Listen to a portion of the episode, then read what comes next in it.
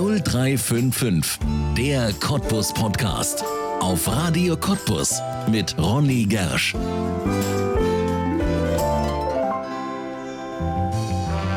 Es ist Krieg mitten in Europa. Am 24. Februar sind russische Truppen in die Ukraine einmarschiert. Damit hat Russland einen Krieg begonnen und das Völkerrecht gebrochen. Grausige Bilder sehen wir seitdem. Für Millionen Menschen ist nichts mehr, wie es war. Familien werden auseinandergerissen, während Frauen, Kinder und alte Menschen flüchten, bleiben die Männer, um ihr Land zu verteidigen gegen einen scheinbar übermächtigen Aggressor. Der Krieg ist nicht bei uns und trotzdem haben seit dem 24. Februar viele von uns das dringende Bedürfnis, etwas zu tun, zu helfen, zu spenden.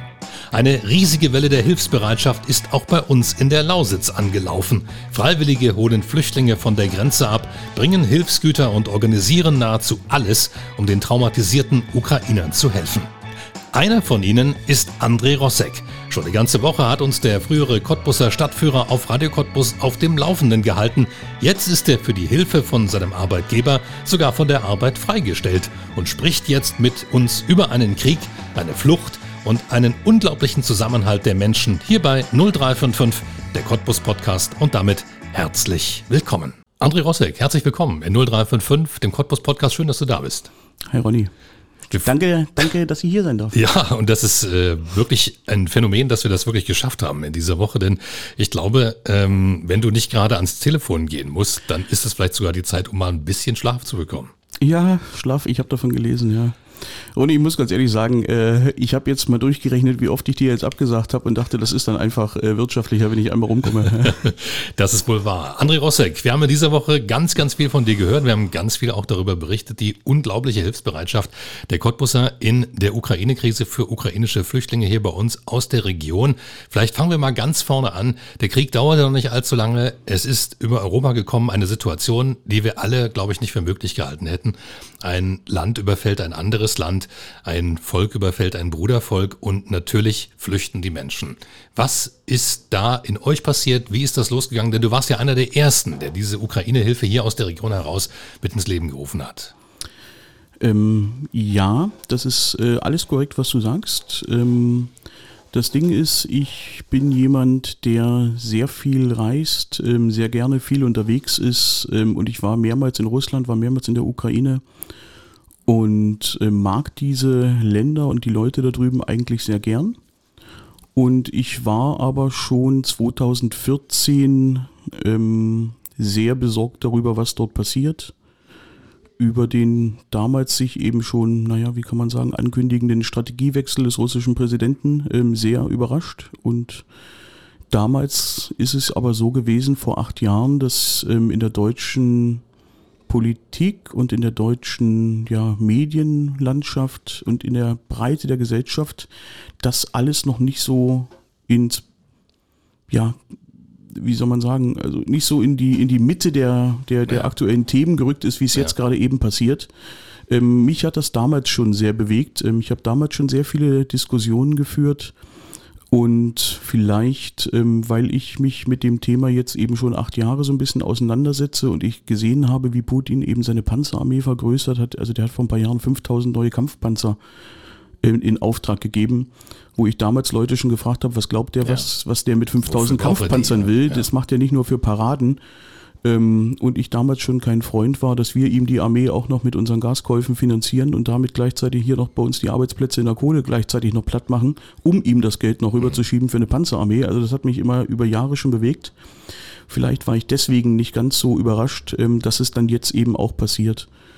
Ähm, sagen wir so, ich habe bis zuletzt gehofft, dass das nicht macht, dass es nur eine Drohgebärde ist, damit ja. er vielleicht da unten die ja, beiden Regionen, die er ohnehin schon besetzt hat, vielleicht jetzt ähm, legal dann bekommt, mhm. dass er vielleicht nur versucht, äh, die Anerkennung für die Krim-Annexion sich jetzt nachträglich noch zu holen, damit man dann die Sanktionen wieder lüftet. Aber ähm, dass er jetzt so einen Krieg lostritt, der so massiv auch gegen die Zivilbevölkerung gerichtet ist, eine Zivilbevölkerung, von der er vorher äh, immer noch betont hat, dass das ja eigentlich ein Brudervolk ist und eigentlich dieselben Leute und dass man deswegen eigentlich ja vereint sein müsste. Ja. Und jetzt werden die dort abgeschlachtet, werden Krankenhäuser beschossen und Wohnblöcke zerstört. Also das ist ein Unding. Und ja, das hat mich eben sehr betroffen gemacht. Ähm, und dadurch, dass ich eben auch Kontakte zu Russen und Ukrainern hier in Cottbus habe, hatten wir sehr schnell Kontakt zu Leuten, die raus wollten, wo es darum ging, die von der Grenze abzuholen. Und ähm, ja, so ging das los. Und dann haben ein paar Leute hier in Cottbus, die sich eh schon kannten, auch deutlich über Parteigrenzen hinweg, sehr pragmatisch, sehr schnell zusammengesetzt. Und dann sind ein paar Leute in die Autos gestiegen und sind losgefahren. Ja. Man muss dazu sagen, das, was uns, glaube ich, hier in der Region gar nicht so sehr bewusst ist, dass wir die erste größere deutsche Stadt auf genau dieser Route aus der genau. Ukraine sind. Ne? Ja, das ist Tatsache so. Das ist ja das, was ich den, den Leuten äh, auch sage, wenn die fragen, wo es überhaupt hingeht. Berlin kennen sie, Cottbus kennen ja. sie meistens nicht, aber wenn man dann sagt, das ist die erste Stadt und noch 100 Kilometer von Berlin, dann wissen sie ungefähr, wo das ist. Als Reiseführer habe ich meinen Reisegruppen dann immer erzählt hier von den alten Handelswegen, die hier mhm. durchgegangen sind, dass Cottbus eine alte Handelsstraße ist, die hier eben genau in Richtung Kiew geht. Und ähm, ja, das ist eben so, wenn man sich die Autobahn anguckt. Also für unsere Hilfstransportfahrer natürlich eine einfache Sache. Die fahren hier auf die Autobahn drauf und fahren einfach so lange, bis die Polizei runter. sie runterwinkt. Ne? ja. Und dann sind sie da. Ja. Ähm, ja. Wir sind die erste Stadt ähm, und wir haben auch gemerkt, dass wir hier für einige wirklich auch ein Sprungbrett waren. Also nicht alle von denen, die wir jetzt rausgeholt haben, sind jetzt hier geblieben. Die ersten, die gekommen sind, waren natürlich die, die irgendwo Anhang im Westen hatten. Ob das in Deutschland war, Frankreich, ja. Belgien, ähm, die eben auch wussten, wo sie überhaupt hin können. Für die war es vermutlich auch einfacher, dann gleich erstmal loszufahren. Und jetzt kommen aber mehr und mehr eben Leute an, die vielleicht die ersten zwei, drei Tage noch gehofft haben, dass das eben eine deutlich kleinere militärische Aktion ist ähm, und nicht so ein ausgewachsener Krieg. Ähm, und jetzt kommen eben auch Leute an, die nicht wissen, wo sie hin sollen weil sie hier keine Kontakte haben und das läuft jetzt ja im großen Stil an.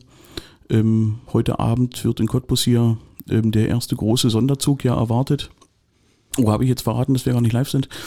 Ähm, und wird dann hier in Cottbus ja im, im großen Stil dann eben die, die Aufnahme geregelt. Ja, dass wir dieses Gespräch aufzeichnen müssen, das ist, glaube ich, klar. Das erklärt sich von selbst. Du musst auch zwischendurch ständig ans Telefon gehen. Auch gerade hatten wir wieder eine ganz kurze Unterbrechung. Du bist wahrscheinlich rund um die Uhr seit einer Woche im Einsatz, denn euer Einsatz begann ja schon vor über einer Woche, schon bevor ihr überhaupt die ersten Hilfsgüter runtergebracht habt, habt ihr Menschen aus der Ukraine geholt.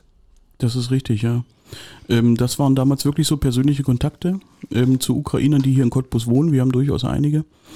Und ähm, ja, das ging aber alles relativ spontan los. Bei mir war das auch so ein bisschen hin und her. Ne? Ich hatte, ich bin öfter mal zum Fußball auch in Polen nicht? und äh, wollte Samstag noch zum Energiespiel und danach Abend noch zu dem Fußballspiel in Polen rüberfahren. Und hatte mir dann gesagt, achso, nee, warte, das kannst du jetzt nicht machen, da unten ist jetzt Krise und so. Und dann irgendwann fiel mir ein, so, ach, warte mal, das kann man eigentlich kombinieren. Man kann ja, wenn man schon mal da ist, mal zur Grenze fahren und dann Leute mit einsammeln. Ne? Da werden bestimmt genug rumstehen, die nicht wissen, wo sie hin sollen. Und dann waren wir noch beim Energiespiel, haben mit ein paar Freunden ähm, uns drüber unterhalten. Das war, also war völlig baff, dass dann äh, von unserer Jungen Union, da, die stehen alle mit dort oben im E-Block. Ähm, ich glaube, drei oder vier Leute waren es, die dann gleich gesagt haben, mach mal mit. Ja. Trinken wir heute mal kein Bier und äh, wir besorgen uns ein paar Bullis und dann geht's los. Und ja, die Koordinierung ging schon eher los. Am Freitag, Tatsache, waren schon die ersten Meldungen. Ähm, und dann haben wir so eine kleine WhatsApp-Gruppe hier in Cottbus gegründet mit ganz unterschiedlichen Leuten drin. Jeder, der irgendjemanden kannte, äh, hat einfach die Leute mit aufgenommen. Dann wurde die Gruppe immer größer, immer größer. Und dann gab es ein paar ukrainische Mädels hier in Cottbus, ähm, die Kontakt zur Caritas hatten oder teilweise dort eben beschäftigt sind. Die haben sich dann bereit erklärt, die Übersetzung zu machen, ähm, weil ja unglaublich viele Meldungen von Leuten irgendwo in den Netzwerken ankamen, ja. in irgendwelchen Gruppen ankamen. Ähm, und die haben das für uns übersetzt, haben dann gesagt, okay, hier ist eine Familie mit zwei Frauen, vier Kinder oder so. Die stehen jetzt an dem Grenzübergang, werden wahrscheinlich irgendwann in nächster Nacht abgefertigt und dann sind wir losgefahren, ja, solche ja. Sachen. Und habt die ersten Leute aufgenommen? Was für eine Situation habt ihr da an der Grenze vorgefunden? Es sind ja Bilder inzwischen auch aus dem Fernsehen bekannt, dass gerade auf ukrainischer Seite kilometerlange ja. Stau, tagelange Wartezeiten. Was habt ihr da vorgefunden letzte Woche? Also wir konnten ja nicht auf die ukrainische Seite rüber. Wir haben halt immer nur die ähm, Berichterstattung derer, die wir dann im Auto hatten ähm, bekommen und da war es ähm, doch sehr chaotisch. Ähm, in den Fahrzeugschlangen an dem Grenzübergang Medica, das ist also zwischen Lviv und ähm, Schemischl, die Worte sind jetzt alle, die Namen ein bisschen kompliziert. Ähm, dort war die Fahrzeugschlange bis zu 70 Kilometer lang. Oh ähm, die rechneten dort mit drei Tagen Abfertigungszeit. Ähm, ja. Dadurch, dass die Grenzer äh, alles dort per Hand erstmal aufgeschrieben haben, äh, weil die Internet, äh, also das Internet war down, ihre Systeme waren down, die waren ja alle unter permanenten Angriffen äh, von Putin-Zeckern. Ähm, wir haben das auch gemerkt, dass wir ständig die Kontakt verloren haben zu den Leuten, die wir holen wollten, weil eben auch die Telefonnetze dann dort, in, je näher man an die Grenze ranfuhr, immer wieder ausgefallen sind. Und ähm, die Leute, die zu Fuß rübergekommen sind, haben zu dem Zeitpunkt ähm, an den Grenzübergang, wo schnell ging, relativ, ähm, also ungefähr 10 Stunden und an den längsten ungefähr 20 Stunden gestanden.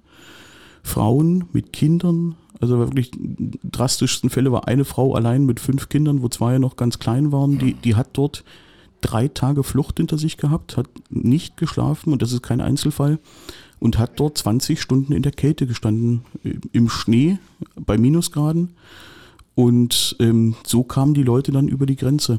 Ja. Ähm, die Polen haben unglaublich schnell ähm, ein, ein ähm, Hilfsnetzwerk aufgebaut, ähm, was ich nicht für möglich gehalten hätte. Schon am zweiten Tag hatten die ähm, Hallen ein paar Kilometer hinter der Grenze vorbereitet. Die Polen haben ja noch einen funktionierenden Katastrophenschutz, mhm. was wir hier in Deutschland ja aufgegeben haben.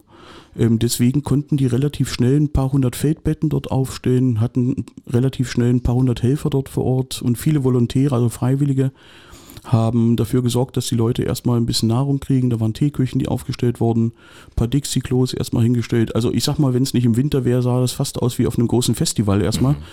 Ähm, nur, dass die Leute natürlich eben völlig fertig dort ankamen. Ähm, es sind dann Shuttlebusse gefahren, ähm, die von den Grenzübergängen, die die zu Fuß kamen, dann in diese Hallen ein paar Kilometer hinter der Grenze gebracht haben, wo die dann erstmal reinkamen. Die Polen selber haben in einer Woche jetzt, ich habe die aktuelle Zahl nicht, es müssten jetzt zwischen 500.000 und 600.000 Flüchtlinge sein, die die bei sich privat mhm. untergebracht haben. Ja und müssen sich davon in unseren Medien jetzt noch als Nazis beschimpfen lassen, weil sie junge schwarze Studenten erstmal beiseite schieben und die Frauen mit fünf Kindern mitnehmen. Es, Ronny, du kannst dir nicht vorstellen, wie mich sowas wütend macht. Wenn ich, wenn ich sehe, da wird eine europaweite Hilfsaktion angefahren und da gibt es einige Leute, die berufs, äh, berufsechauffiert sind und dann versuchen dort schon wieder die Leute fertig zu machen. Ja. Ähm, die Polen haben das System aber jetzt verfeinert. Mittlerweile jetzt bei der zweiten Tour, die, die wir gemacht haben, gab es also eine ordentliche Registration in den Hallen. Dann wurden die untergebracht. Dann wurde gleich gefragt, wo die hinwollen. Und dann sind jetzt schon Shuttlebusse dort gefahren. Das war die Situation jetzt in der Nacht vom Dienstag auf Mittwoch, als wir an einem anderen Grenzübergang in Chalm waren. Und ähm, dann wurden die gleich von dort in den Bussen nach Warschau gebracht, ähm, zum Hauptbahnhof und von dort eben weiter verteilt sodass die Leute in den Hallen selber jetzt gar nicht mehr so lange liegen. Es gibt aber immer noch welche, die kommen dort an, sind völlig fertig, die legen sich erstmal hin, schlafen einen Tag oder zwei ja. und äh, überlegen dann erstmal, wie es weitergeht. Ja. Gerade die, die jetzt eben keine Kontakte haben. Einige waren auch absolut verunsichert, äh, ob sie dann jetzt zum Beispiel, wenn sie nach Deutschland kommen, ähm, Asylverfahren äh, machen müssen. Das wollen die alle nicht. Die wollen ja eher arbeiten. Ähm, deswegen haben die gesagt, die wollen erstmal nicht, die bleiben erstmal da, bis das geklärt ist, dass der Kriegsflüchtlingsstatus für die äh, erklärt wird. Und sie wollen kein Asyl, ähm, sie wollen arbeiten, sie wollen ihr eigenes Leben führen, sie wollen es natürlich lieber in der Ukraine führen. Ähm, aber solange das eben nicht geht, nehmen sie dann eben auch alles andere. Ja. Ja. Das ist der Aspekt der polnischen Hilfe, aber es gibt ja auch eine deutsche Hilfe aus der Region, die ist angelaufen. Die ersten, die erste Mission war Leute herauszuholen, die jetzt schon Leute kannten, aber auch welche, die ihr einfach so getroffen habt, die nach Deutschland weiter wollten. Dann aber hat es in dieser Woche den zweiten Konvoi gegeben und das war schon ein erster Konvoi mit richtig vielen Hilfsgütern. Was war da an Bord und wo kam das alles her? Genau, das war eine richtig starke Aktion, die über den Stadtsportbund lief. Ähm, Tobias Schick muss ich hier mal als den nennen, der den Hut auf hatte. Das waren aber viele, viele, die von sich aus, aus den Vereinen, von den Handballern, von Lok Cottbus, ähm, Radsportler waren dabei, der Fußballlandesverband war dabei sogar, ähm, die alle teilweise in Gesprächen von sich, ähm, Tobi Schick hatte mir das erzählt, die, die haben irgendwie äh, ein Treffen gehabt dort ähm, am Sportzentrum und haben gesehen, wie viele Bullis da vor der Tür stehen und haben gesagt, sag mal, die fahren am Wochenende hier zu den Turnieren, aber unter der Woche brauchen wir die doch eigentlich nicht.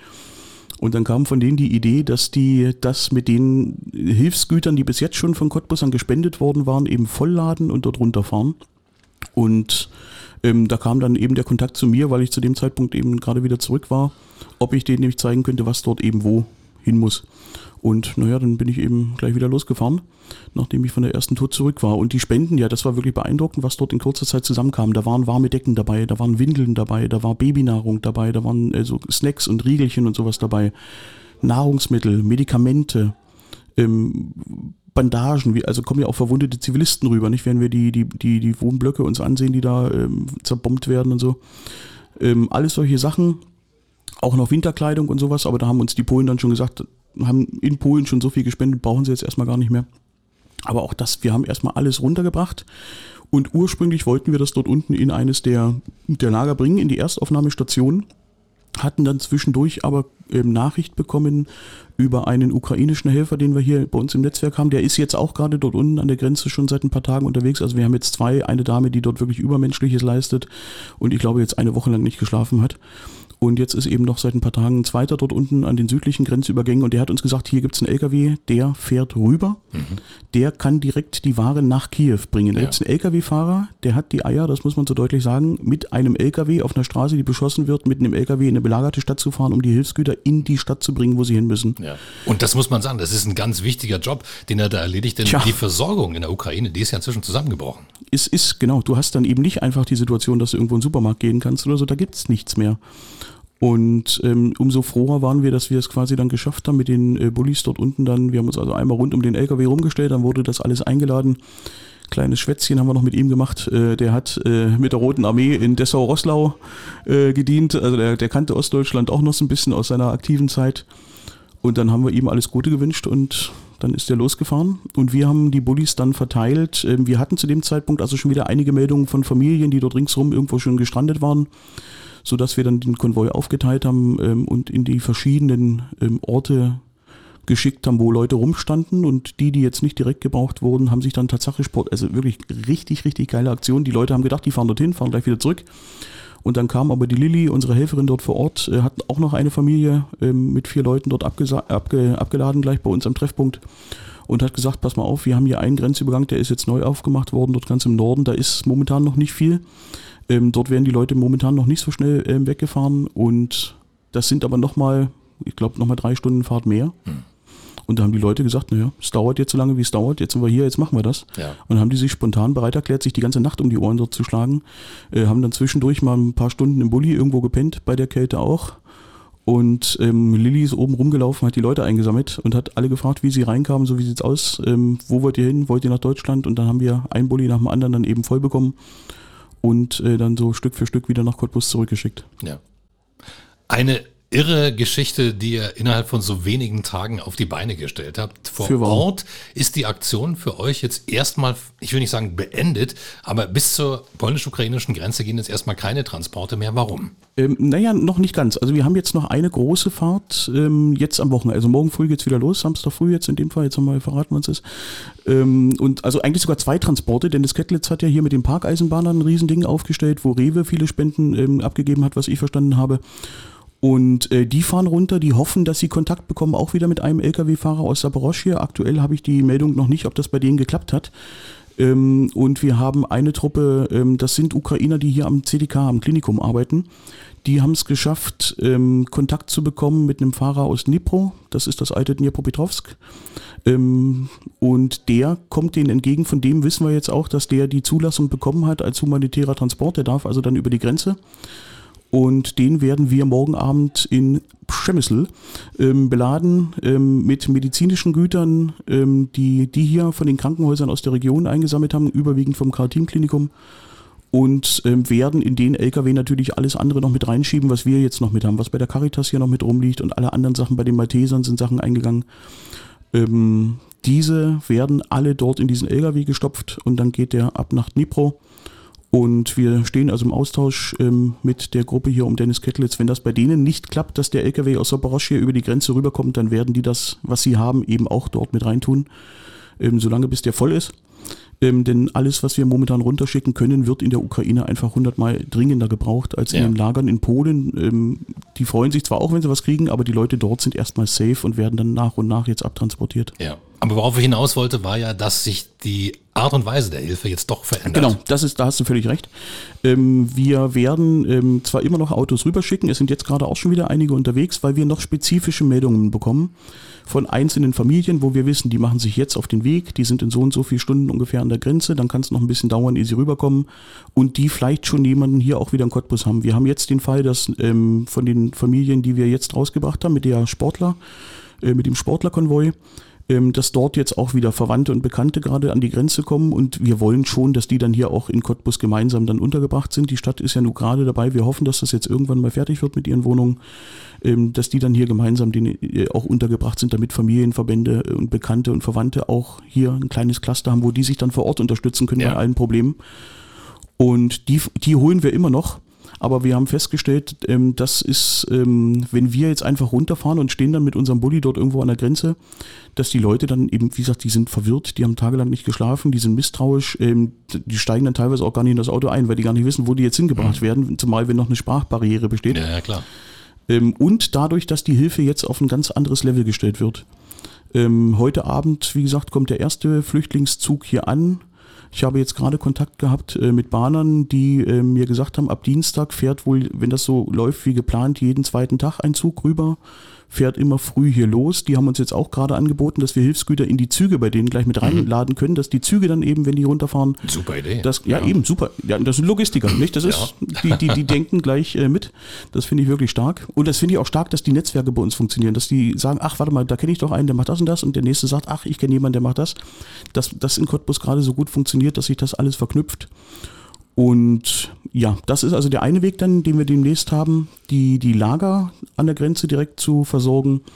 Und wir haben jetzt auch gehört, ähm, dass in unserer Partnerstadt in Zielona eines der Sammellager in Polen entsteht, wo die Polen ihre Güter quasi sammeln und auch sortieren und dann gleich entscheiden, was schicken sie in die Ukraine, was schicken sie in die größeren Auffanglager, ähm, sodass wir dort einen relativ kürzeren Anweg haben, wenn wir dann von hier Güter rüberschicken. Wobei wir demnächst auch vieles von den Sachspenden, gerade die Kleiderspenden, die hier angekommen sind, auch hier in Cottbus erstmal bleiben lassen. Ähm, auch da hat der Stadtsportbund hier wieder reagiert. Die haben uns jetzt eine Halle zur Verfügung gestellt, wo wir das alles reinstellen können. Und wir werden schauen, die Ukrainerinnen, die wir jetzt hergeholt haben, die wollen ja selber auch alle mithelfen. Die werden dann demnächst dort also die Sachen sortieren, die ankommen.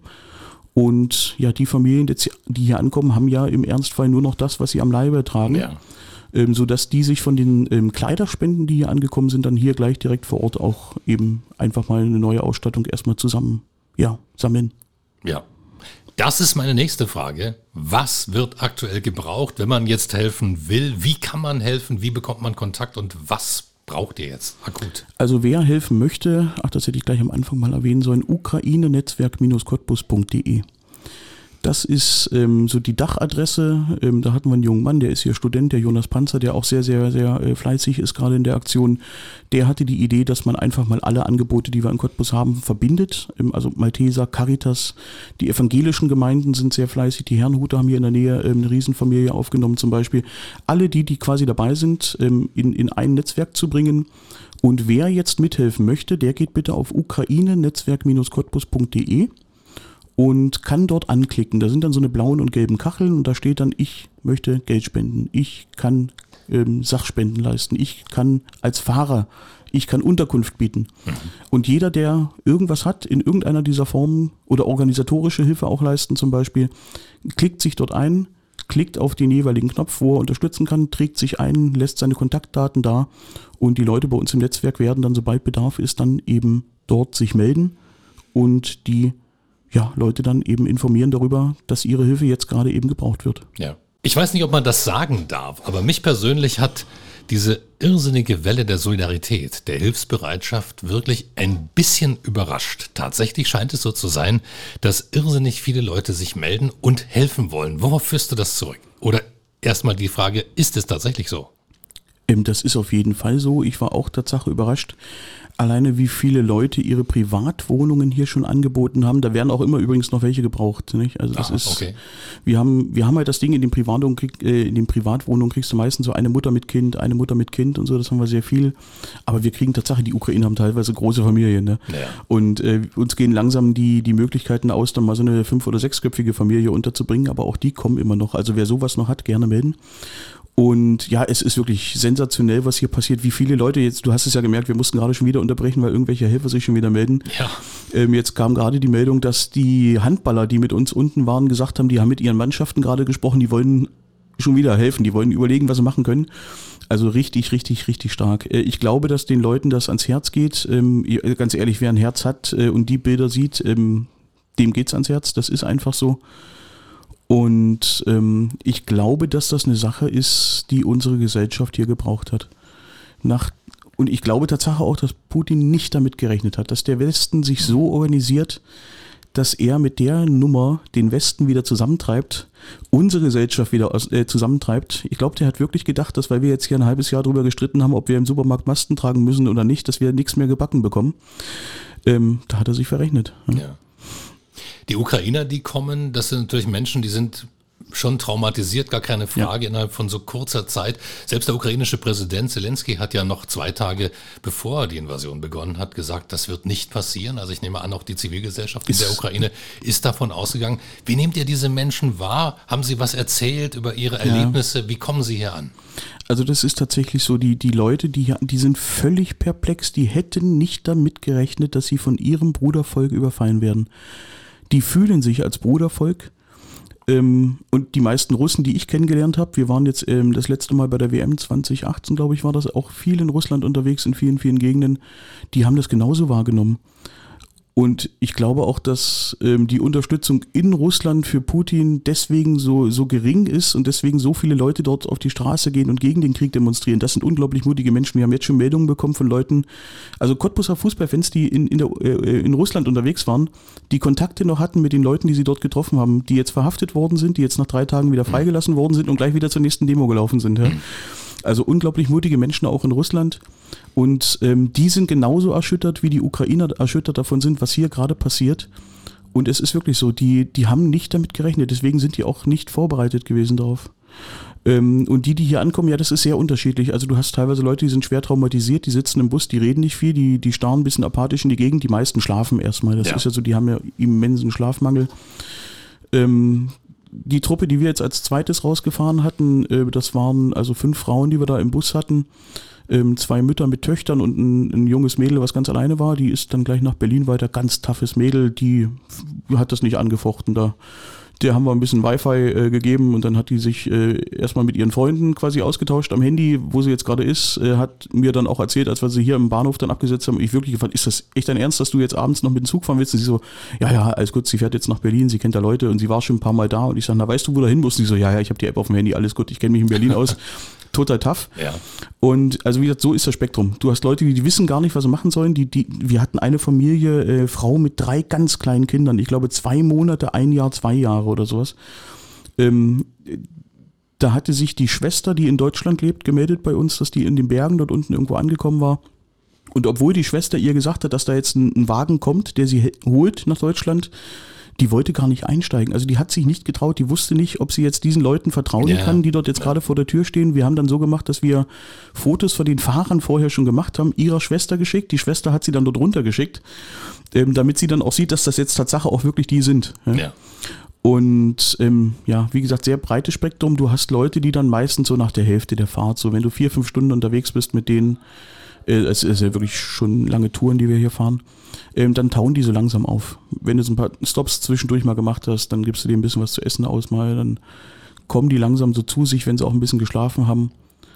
Und dann reden sie über das, ähm, die Dame, die ich jetzt da zum Beispiel mit dem Bulli hatte, die hat dann uns, also die hat selber die Meldung bekommen auf ihr Handy und ähm, hat uns dann erklärt, dass die Tochter hat sie gezeigt, das Mädel, was vor ihr saß, da wo ich das Mädel geboren habe hier, die Geburtsklinik in Chitomir, wo die herkamen dort, die ist jetzt bombardiert worden. Und Gott sei Dank hatten die ohnehin, weil die das befürchtet hatten, also den überwiegenden Teil des Betriebs also schon in den Keller ähm, verbracht. Aber wenn du so eine Nachrichten bekommst und siehst, Ja. wie die Leute einfach völlig fertig sind, weil die eben Leute kannten, die dort arbeiten und so. Ja. Also das ist Und ohne Mist, wenn ich alle Nachrichten, die ich dort sehe und die sie mir so zeigen, die Bilder von, von Freunden von sich, von jung, einer junge Ärztin, die erschossen worden ist auf dem Weg in die Klinik und so eine Sachen, das, ohne Ronny, ich kann jetzt momentan gar nicht äh, an alles denken, was die mir so zeigen. Äh, in dem Moment bist du auch, wenn du da so 20, 30 Stunden unterwegs bist, du eh äh, in so einem Tunnel. Ähm, aber würde ich das geht nicht. Hm. Also das, das wird in ein paar Kann Wochen. Man nicht so dicht an das sich wird. Ja, ja, das wird in ein paar Wochen dann losgehen, dass du ja. einfach nur noch da sitzt ja. und es ist. Das nimmt einen mit, das glaube ich gern. Ja. Du bist jemand, der ohnehin sehr engagiert ist. Du bist jemand, der wahrscheinlich nicht lange überredet werden muss, wenn es irgendwo was zu helfen gibt. Vielleicht kannst du uns mal so ein bisschen erzählen, wer ist André Rossek? Wer ist André Rossek? André Rossek ist 79 in Cottbus geboren. André Rossek äh, hat eine kaufmännische Lehre gemacht. André Rossek äh, war dann eine Zeit lang bei der Armee, ähm, wo ich Erfahrungen gemacht habe, ähm, die mir jetzt wahrscheinlich auch gerade helfen hier. Also ich war dann vier Jahre Grundwehrdienst irgendwann mal, aber dann 90er Jahre, da war die Wirtschaft hier am Boden. Da bin ich dann gleich ein bisschen länger dort geblieben und ähm, habe in den vier Jahren dort äh, ein bisschen was gelernt. Ähm, war dann, als ich zurückgekommen bin, habe ich mich selbstständig gemacht. Meine Mutter war Reiseleiterin hier in Cottbus, mhm. ähm, schon zu DDR-Zeiten, ja. hier immer mal so Stadtbilderklärer nannte sich das damals noch. Und die hatte nach der Wende das zwar nicht groß weiterverfolgt, aber als dann die Bundesgartenschau in Cottbus war äh, und viele Leute gebraucht wurden, ist, ist sie dann voll dort reingegangen, hat sich selbstständig gemacht. Und ich bin als Steppke dann quasi schon immer mal mitgefahren dort und bin dort mit reingewachsen. Ja. Und dann hat sie gesagt, pass mal auf, hier, Auftragslage sieht gut aus, willst du nicht helfen? Und naja, dann bin ich damit eingestiegen, habe mich dann auch selbstständig gemacht, habe das jetzt, naja, bis Corona losging, ja, ja. gemacht. Und ähm, dann ist das natürlich wie, also brauchen wir nicht reden, alle, die jetzt hier eine Gastronomie haben, alle in der Veranstaltungswirtschaft, Musiker, Touristiker, die wir hier, die jetzt gerade zuhören, werden wissen, was ich meine. Ähm, mit 50 Senioren in einem Bus, das war in Corona-Zeiten natürlich nicht möglich. Ähm, deswegen ist das also fast vollständig zum Erliegen gekommen. Und da ich ähm, seit, naja, jetzt sind es auch schon 15, 16, 17 Jahre sowas hier in der Union Mitglied bin, ähm, ich hatte aktivere Phasen, ich hatte passivere Phasen, aber immer Mitglied geblieben bin, ähm, hat sich dort jetzt eine Möglichkeit ergeben. Der Michael Schirak, Mediziner und Landtagsabgeordneter, hat mich also jetzt in sein Büro quasi stundenmäßig mit angestellt. Ähm, als dort was frei geworden ist, das war für mich jetzt also eine ganz gute Sache hat man erstmal seine Rechnung bezahlt. Und dann hofft man ja jetzt, dass die ähm, Corona-Zeit, das geht ja nur alles zu Ende jetzt. Wir, wir hoffen ja, dass das äh, alles so eine milden Verläufe bleiben und so eine milden ja. Varianten, dass dann vielleicht in dem Jahr ähm, der Tourismus so weit wieder anspringt, dass man dann eben auch wieder ein bisschen von dem reinholt, was man jetzt ausgegeben hat. Der deutsche Staat war ja nicht der Meinung, dass Solo-Selbstständige hier äh, unterstützt werden müssen. Man hat ja lieber für die Empfänger des TVÖD jetzt noch eine Prämie ausgezahlt. Und dafür wurde Geld gebraucht. Deswegen wird, müssen jetzt die Solo-Selbstständigen alles wieder zurückzahlen, von dem es damals hieß, dass es alles unkompliziert rausgegeben wird. Naja, ich rede mich schon wieder in Rage. ja. Also, ich denke, da gibt es genug Leute, die, die äh, diese Erfahrung gerade gemacht haben da draußen. Ja. Ja, und deswegen bin ich jetzt quasi dort in dem Büro und äh, Michael Schirak war auch einer von denen, die ganz am Anfang gleich äh, sehr engagiert waren. Auch der hat äh, ukrainische Bekannte, auch von mhm. der Familie, von der Dame haben wir äh, zehn Leute dort, glaube ich, jetzt rausgeholt schon ähm, die dann hier auch gleich in diesem Netzwerk, was sie hier gleich um sich hat, sind die auch alle gleich privat versorgt worden und so. Also das ist ganz super gelaufen. Und ähm, mit ihm hatte ich telefoniert am Wochenende und er meinte, sag mal, du kennst doch auch Haufen Leute. Und ja, so ging das mit dem Netzwerk eigentlich auch los, ja. Ähm, wo, also ein guter Freund von mir, ein Zahnarzt hier in Cottbus, der hat eine äh, Ukrainerin geheiratet aus Odessa und ähm, die haben also den Großteil ihrer Familie jetzt schon hier. Mit dem hatte ich also auch gleich am Anfang telefoniert, habe gesagt, wie sieht denn das aus? Bei euch gibt es da noch Leute, die rausgeholt werden müssen. Die haben jetzt noch eine ein, einzelne Großmutter in Odessa, die wir wahrscheinlich auch nicht mehr rauskriegen werden, weil die alte Dame alleine sich nicht traut, dort loszuziehen. Mhm. Ähm, ja, naja. Ja, und Michael Schirak saß ja gleich auch in einem der ersten Autos. Ja, ja. ja. Ähm, ganz interessant, was jetzt gerade so passiert. Da sind ja also äh, zwar viele von der Union, aber er saß gleich mit dem SPDler zusammen, ähm, der Martin Bock. Äh, wir haben jetzt also mehrere äh, gemischte Transporte auch gehabt, ja. was zu interessanten Diskussionen an Bord auch führt. Auch Barbara Domke, muss man auch sagen, von den Grünen war auch gleich, ich glaube, das war sogar die erste, die an der Grenze angekommen ist. Und ähm, ja, er hat jetzt gesagt, okay, pass auf, du bist jetzt freigestellt, äh, mache das. Deswegen habe ich jetzt eben auch die Zeit. Ja, Und jetzt laufen bei dir ganz viele Fäden zusammen, habe ich den Eindruck. Wir sind mehrfach unterbrochen worden hier in der Aufzeichnung. Wir mussten aufzeichnen. Live ist das natürlich nicht machbar bei einem solchen Job, den du da jetzt hast. Was glaubst du, wie lange wirst du das noch machen müssen? Ähm, naja, also der Staat ist ja jetzt dann nach, nach einer Woche Krieg, hat man ja mitgekriegt, dass dort Krieg ist. Ähm, und jetzt geht's ja langsam los. Nicht? Also wie gesagt, wenn das jetzt rollt mit den Sonderzügen und wenn dann irgendwann die Wohnungen endlich mal fertig sind, die vor einer Woche schon angekündigt wurden, dann können wir langsam ruhiger werden hier. Ähm, ich äh, brauche dann auch mal eine Pause, das ist wirklich so. Ja, das also am Anfang, die erste Tour ist einfach so, dass ich spontan rübergefahren bin. Ähm, bei der zweiten Tour hieß es schon, du warst ja schon mal da, dann kannst du ja hier mal den Konvoi unterstützen. Ähm, und äh, ja, ich weiß nicht genau wer. Ich habe einen in Verdacht, äh, der mich scheinbar in so ein ähm, bundesweites Netzwerk dort meine Nummer geteilt hat. Und ich kriege jetzt also ständig äh, Anrufe von Leuten, also auch wirklich beeindruckend. Äh, jetzt gerade eben ist ein Konvoi aus Dresden äh, mit drei Fahrzeugen unterwegs. Äh, die sind, müssten jetzt gerade so hinter Breslau sein irgendwo. Ich habe jetzt gerade die Meldung gekriegt, das waren Leute, die kamen aus Bernau und ähm, Potsdam Mittelmarkt dort oben mit Michendorf, die Ecke, die sie haben, sind mit jeweils vier Autos ähm, dort gewesen, sind jetzt gerade auf dem Rückweg. Die einen vier sind schon angekommen, haben alles, was sie eingesammelt haben, jetzt schon ähm, versorgt und die anderen vier sind jetzt gerade noch auf der Straße.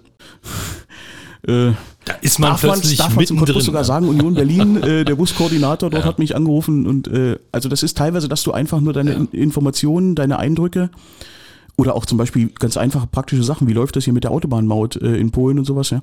Wenn du darüber fährst, dass man solche Sachen einfach weitergibt, dass man Kontakte, ähm, die, die beiden Ukrainer von uns, die dort an der Grenze sind, ähm, die sammeln ja auch die Kontakte ein, Telefonnummern von den Volontären vor Ort, die dann vielleicht auch sagen können, okay, wir haben hier gerade jemanden oder wir, hier brauchen wir erstmal nichts ähm, sowas weiterzugeben, die, Ja. die, die, die genauen Standorte von den Hallen äh, weiterzugeben, das, das sind einfache Sachen, die gehen relativ schnell.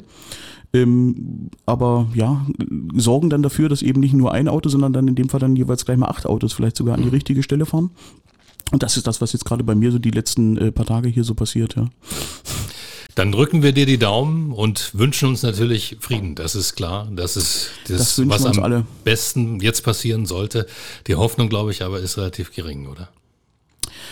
Ähm, ja, das, also das ist, ich, ich, ich traue es mich immer gar nicht so auszusprechen, äh, wenn man dann mit den, mit den äh, Mädels, das sind ja fast alles Frauen, die hier ankommen, ähm, redet. Also wir sagen denen, wir, es wäre natürlich schön, wenn wir euch übermorgen hier wieder zurückfahren könnten, ja? aber ähm, wir haben jetzt erstmal die Wohnung hier für so und so viele Tage für euch und dann besorgen wir euch irgendwann mal was, was längerfristiges und dann, dann merkst du auch, wie die gerade so realisieren, okay, das ist jetzt eben nicht mal nur eine Woche, sondern das kann länger dauern.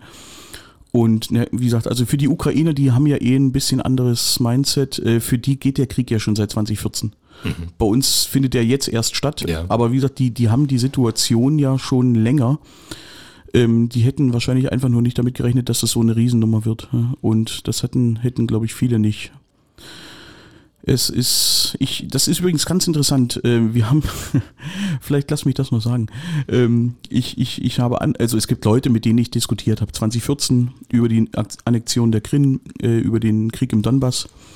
Und die zu der Zeit äh, Putin noch verteidigt haben und gesagt haben, na ja, der Westen, äh, er, er fühlt sich halt eingekreist und so. All die, all die Geschichten, die er eben so als Verteidigung für seine Kriege immer wieder so hervorbringt. Und ich habe festgestellt, dass es Leute gibt, die aus einem tiefen Anti-Amerikanismus hinaus der Meinung waren, sie müssten Putin unterstützen. Und ich, wie gesagt, ich habe mit den Leuten darüber gesprochen. Ich kann sagen, ich äh, konnte absolut verstehen, dass sie gegen äh, den amerikanischen Krieg im, im Irak zum Beispiel waren und die Lügen, die dort erzählt wurden als Ja. Kriegsgrund, warum der Army in den Irak gegangen ist, ähm, nicht geglaubt haben, also zu Recht nicht geglaubt haben. Und irgendwo gab es dort Menschen, die der Meinung waren, naja, wenn man jetzt gegen amerikanische Kriege ist, äh, müsse man Putin unterstützen. Und ich habe denen immer gesagt, das, warum? Warum glaubt ihr, dass ihr einen Krieg gut finden müsst, äh, weil ihr gegen den anderen seid? Weil da sind auch unschuldige Zivilisten, Ja. die jetzt hier sterben. Und ich stelle fest, dass unglaublich viele Menschen, die also vor einem Monat Putin noch quasi unterstützt haben und gesagt haben, naja, die Amis erzählen, der würde Krieg machen, der würde doch nie Krieg machen, der will doch keinen Krieg. Kannst du dir vorstellen, dass Putin Krieg will? Die sind jetzt gerade unterwegs, jetzt zur Stunde, fahren rum, sammeln Hilfsgüter und fahren morgen mit uns dort rüber, diese Hilfsgüter wegbringen. Das ist eine Sache, die mich unglaublich tief beeindruckt. Ähm, es gibt viele Menschen, denen es schwerfällt, über ihren Schatten zu springen, wenn sie erstmal sich eine Meinung gemacht haben, sich von Fakten äh, noch dazu zu bringen lassen, nochmal drüber nachzudenken. Und wir haben Leute hier in Cottbus, die aber sagen, okay, völlig egal, was ich jetzt von den Amis halte, hier kommen Frauen und Kinder über die Grenze, denen geholfen werden muss, denen helfen wir jetzt. Und das finde ich richtig stark. Ja. Dann vielen Dank an alle Helfer und danke, dass Auf du da jeden warst. Fall. Wir drücken euch die Daumen und wir sind weiterhin an eurer Seite, wann immer ihr uns braucht, wenn immer ihr Reichweite braucht, wenn immer Das ihr ist- Menschen mobilisieren wollt, dann sprecht uns an. Das ist eine Sache, wo, wo ich also Tatsache, dann äh, lass mich den Dank auch noch kurz los. Ich habe bloß die Angst, dass ich so viele vergesse. Ähm, also was ihr hier äh, gemacht habt, einfach weiter zu transportieren, was hier gerade passiert, Aufrufe zu machen, die, die Spendennummern äh, zu teilen und solche Sachen, das ist ein Riesending, das hilft uns massiv weiter und wir freuen uns, dass ihr das macht. Ähm, genau wie alle anderen, äh, die dafür sorgen, dass das hier ein bisschen an, an Reichweite bekommt. Und alle Helfer, ja, alle, die gefahren sind, alle, die ihre Bereiche, wir konnten gar nicht so viele Autos losschicken, wie, wie Leute gesagt haben, dass sie fahren würden, aber nach und nach, die werden jetzt demnächst alle gebraucht, wenn die Transporte erstmal hier sind und ein paar tausend Leute dann hier irgendwann mal vielleicht sind, wird's wird's viel Hilfe noch brauchen. Wie gesagt, jetzt gerade eben werden Möbelpacker gebraucht, äh, um, die, um die Wohnungen einzurichten. Aber ähm, die Hilfsorganisationen, da sind Leute, die haben, glaube ich, drei, vier, fünf Tage auch durchgängig am Telefon ähm, gesessen, haben, haben die Angebote angenommen, haben koordiniert, wo die Leute ihre Spenden einsammeln können, haben gleichzeitig noch geguckt, ähm, wie sie uns noch die Infos, die, die nötigen, rüberschicken. Ähm, bei der Caritas, bei den Maltesern, bei den evangelischen Gemeinden ähm, Johanniter und alle sind sie dabei. Das ist wirklich stark. Jetzt gerade eben läuft an, dass die äh, Betreuung der Leute, gerade auch der Kinder hier vor Ort anläuft. Ich weiß gar nicht, Ronny, äh, wenn ich es schon mal erzählt habe, unterbrech mich. Ich, äh, wenn man so ein bisschen übernächtigt ist, dann, dann kriegt man es teilweise nicht mehr mit. Aber ich finde das stark. Das Karl-Team-Klinikum hat gleich am Anfang angeboten, die kommen ja hier ohne Krankenversicherung an. Ja. Dass die gesagt haben, wenn hier Not-OPs dabei sind. Wir haben also von einem, der hatte gerade eine Krebs-OP in der Ukraine, ist, ist auf dem Weg, dass die gesagt haben, okay, äh, der bra- braucht Hilfe Ja. oder eine hochschwangere Frau zum Beispiel, ähm, dass dort quasi geholfen wird, egal ob da jetzt gerade erstmal eine Krankenversicherung da ist oder nicht, das regelt sich alles hinterher. Ähm, die Ben Andriske muss ich nennen, Jonas Panzer habe ich schon genannt. Unglaublich viele Menschen, die hier aktiv sind, die sich gerade ihre, ihre Tage und Nächte um die Ohren hauen, ähm, um zu, zu liefern, ähm, bis denn der Staat dann jetzt hoffentlich irgendwann mal so weit ist, dass er liefern kann. Ähm, ich würde mich freuen, ähm, wenn in der Stadtverwaltung hier bei uns äh, jetzt nochmal Eingang hochgeschalten wird. Und es wird nötig sein, ähm, wenn wir dann jetzt auch diese Hallen hier erstmal mit Flüchtlingen voll haben, werden wir also auch hier wieder Güter brauchen. Und ja, also ich weiß gar nicht, was ich noch sagen soll. Ich, ich hoffe, ich habe mich soweit. ich ich habe so viele vergessen, aber ich denke, alle, sind, alle, die geholfen haben, wissen, dass sie gemeint sind. Ein riesiges Dank an, an diese irrsinnige Hilfe, die hier angelaufen ist und die auch noch weiterhin gebraucht wird. Das ist jetzt gerade erst der Das Anfang. geht gerade los. André Rossek, vielen Dank, dass du da warst hier bei uns in 0355, dem Cottbus Podcast. Dankeschön. Ich danke euch.